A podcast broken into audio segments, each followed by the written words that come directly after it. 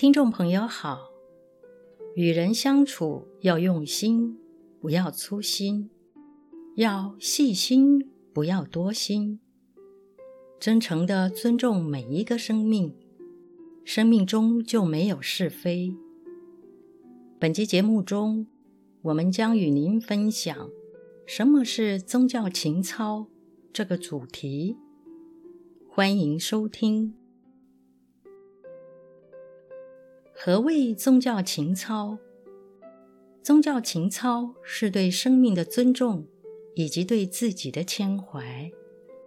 除了能尊重其他的生命，并且能自我节制、调愈身心，这其实是一种宗教氛围。这个宗教氛围是从宗教心灵共同凝聚而流露出来。譬如，日本人很在意自己是否打扰了别人，不希望自己带给别人不舒服、不方便、负担或者困扰。他们很在意这一点，并引以为耻、引以为戒。又如，新闻曾经报道，外国人对台湾人最不能理解的一件事情是，动不动就一直说不好意思的不好意思文化。外国人觉得哪来那么多的不好意思呢？其实说不好意思，不见得是代表道歉的意思，很多时候是礼貌性的要求或提醒对方。一般都可以说不好意思。例如，想请服务生来服务等等。台湾民众的宗教信仰不但普遍，而且虔诚。不知从何时开始，形成了所谓的“不好意思”文化。其实，这就是一种自我节制，表示我们很在意是否会造成其他生命的困扰、麻烦与痛苦。这就是对其他生命的尊重，以及对自己的情怀。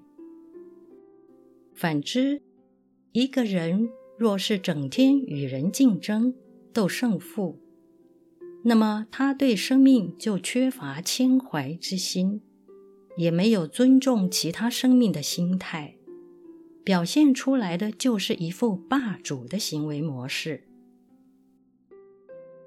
在餐厅、电车或公车上，会发现日本人说话或讲手机时，声音很小，尽量不打扰别人；而多数华人在火车或公车上，讲话的声音可贯穿整个车厢。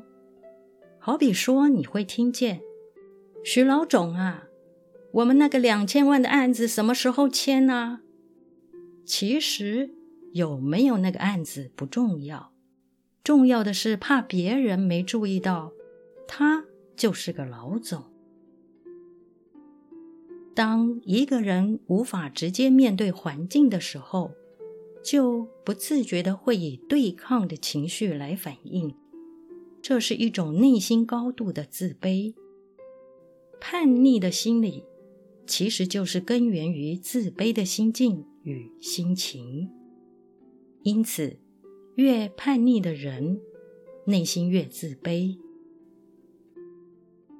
西方基督教、天主教的教徒，无论在外面多喧哗，当一踏进教堂中，便能安静下来。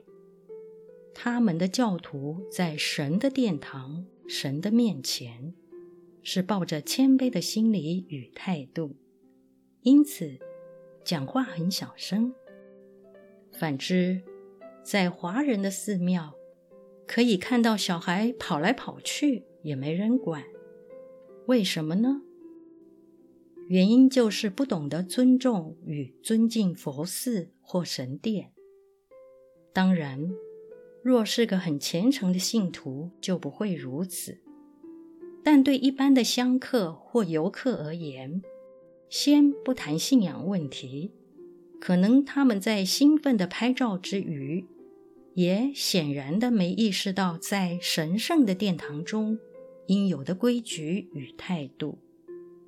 但这说穿了，就是不懂得尊重别人，也不懂得要怀抱着谦怀的心理来面对这个世界。学习原始佛法，怀抱着宗教情操是很重要的。